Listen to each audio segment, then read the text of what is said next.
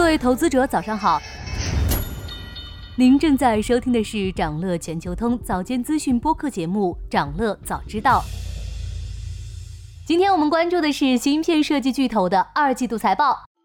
从强产能到去产能，半导体行业在过去的一两年中啊，是经历了过山车式的动荡。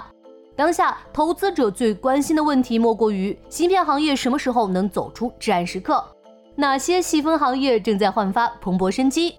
通过详细拆解高通。AMD、英伟达和博通四大芯片设计大厂的二季报，我们试图来寻找其中的答案。首先来看高通，高通的业绩较能反映芯片行业当下的困境。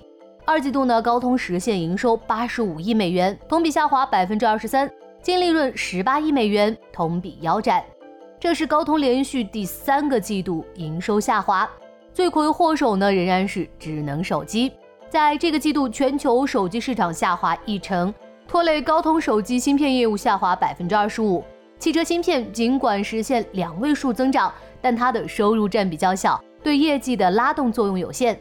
除了需求积压的库存，也成了高通头上的达摩克里斯之剑。从二零一九年至今啊，高通的库存增加了三倍多。为了去库存，高通已经开始对上市不到半年的新产品打折促销。总体来说，高通当下面临着库存高企和需求不足的双重挤压。和高通一样焦虑的还有 AMD。本季度 AMD 营收下滑，利润暴跌。四大业务中，数据中心、PC 和游戏业务表现均比较乏力。嵌入式业务同比虽有增长，但环比却出现了下滑。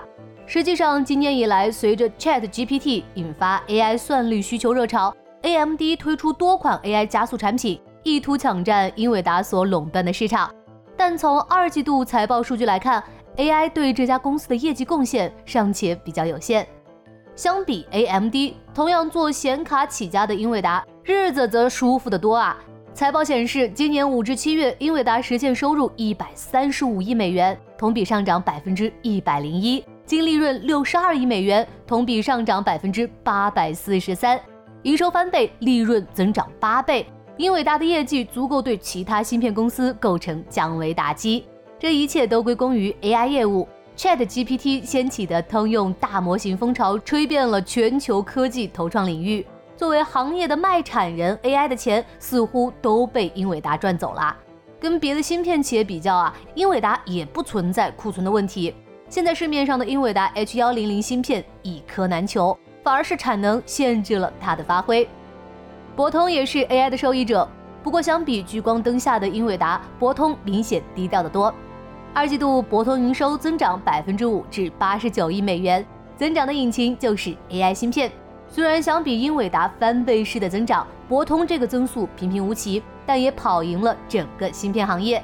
华尔街认为，博通很有可能是英伟达之后 AI 基础设施繁荣下的最大赢家。总的来看，芯片行业当下仍处于景气低谷。下游领域中，AI 一枝独秀，汽车也有亮点，但手机、PC 等消费电子仍然比较低迷。不过也有好消息，二零二三第二季度全球半导体市场环比增长了百分之四点二，这是自二零二一年第四季度以来首次出现季度间正增长。芯片市场的寒气正在慢慢褪去。想了解更多新鲜资讯，与牛人探讨投资干货。现在就点击节目 show notes 中的链接，进入掌乐全球通 app。以上就是今天掌乐全球通掌乐早知道的全部内容，期待为你带来醒目的一天。祝您在投资中有所斩获，我们明早再见。